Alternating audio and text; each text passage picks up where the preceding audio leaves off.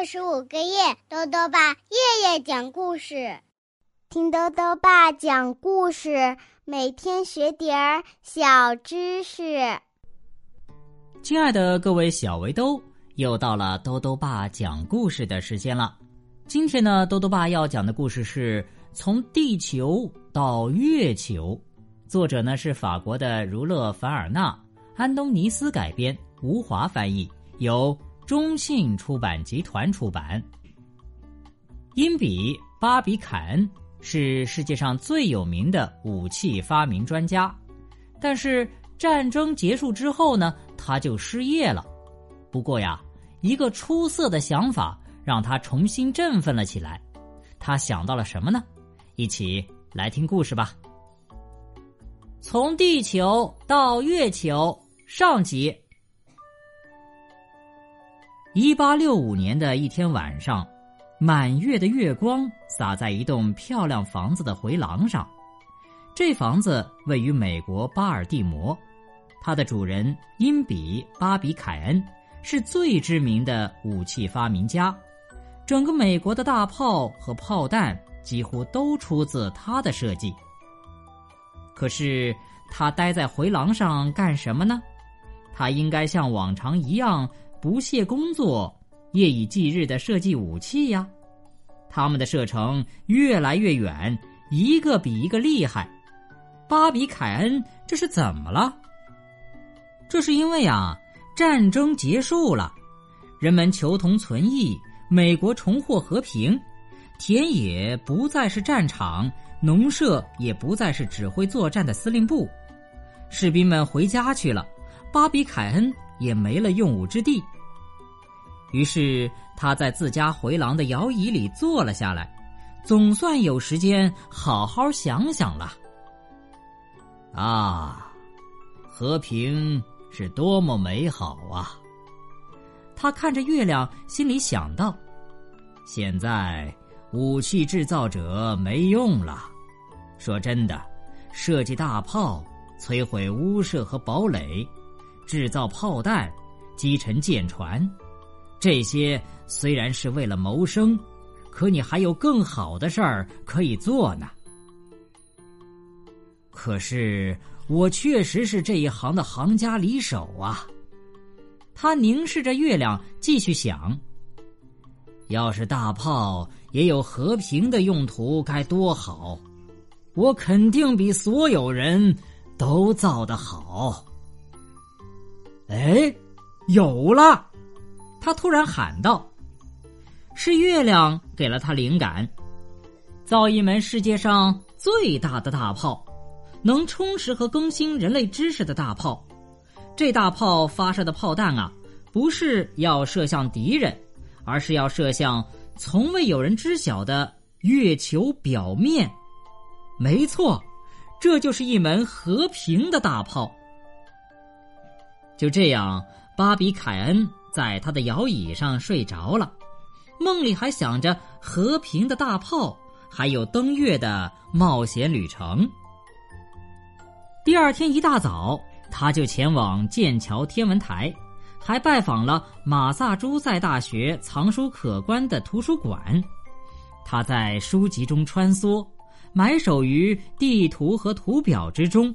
向最有名的天文学家虚心请教，他想尽可能多的学习关于月球的知识，比如下面这些：月球的直径大约是地球的四分之一，月球上的一天差不多相当于地球上的三十天。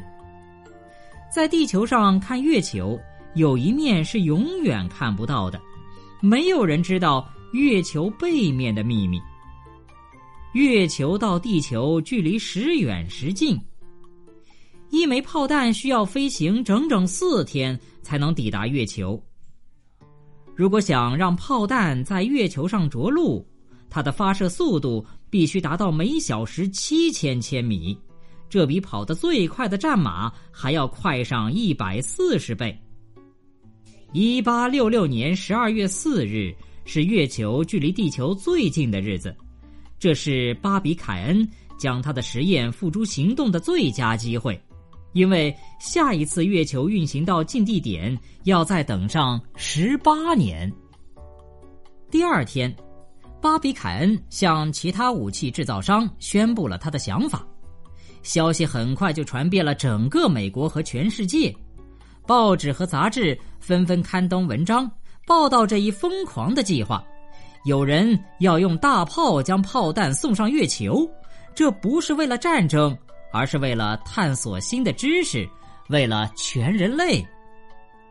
成千上万的信件涌向了巴比凯恩的办公室，有祝他好运的，也有愿意提供帮助的。武器制造商、天文学家、军人、科学家、政治家、记者，不论男女老幼，人人都对这一计划兴奋不已，满腔热情。不过，有一个人例外，那就是尼科尔船长。他的工作是为海军战舰设计反弹系统，所以对武器制造者一向没有好感，也根本不相信炮弹登月计划能成功。那不可能，你永远也办不到，你的计划会一败涂地，我敢肯定。尼科尔船长这么想。巴比凯恩必须赶快行动了，他集结了最好的武器制造者，还叫上了最有经验的大炮设计师马斯顿当他的助手。他们得先画出一枚巨大炮弹的图纸，然后设计出能装下这枚炮弹的大炮。各种各样的难题接踵而来，比如大炮的炮筒需要多长呢？炮弹应该是什么形状呢？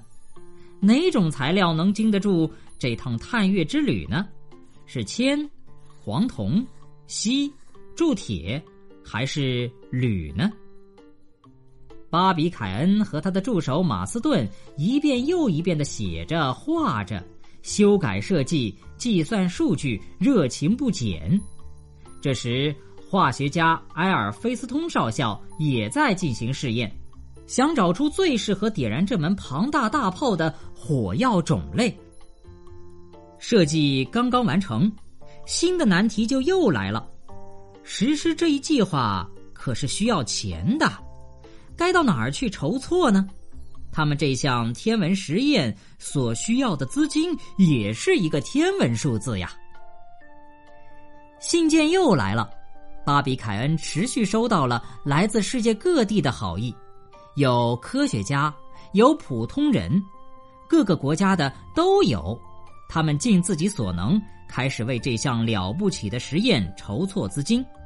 人人都愿意为此尽一份力，因为这是一门研究科学的大炮，是一门和平的大炮。没有人不想帮忙。不过呢，有一个人例外，还是尼科尔船长。他没寄钱，而是寄来了一封信。上面这样写道：“那么大的大炮是绝不可能造出来的，那么大的炮弹也是绝不可能发射成功的。你的大炮会从内部爆炸，钢铁会融化，这项计划注定会失败。我很乐意欣赏这一幕好戏。”尼克尔船长还是坚持反对意见。确实，这不是件容易事儿。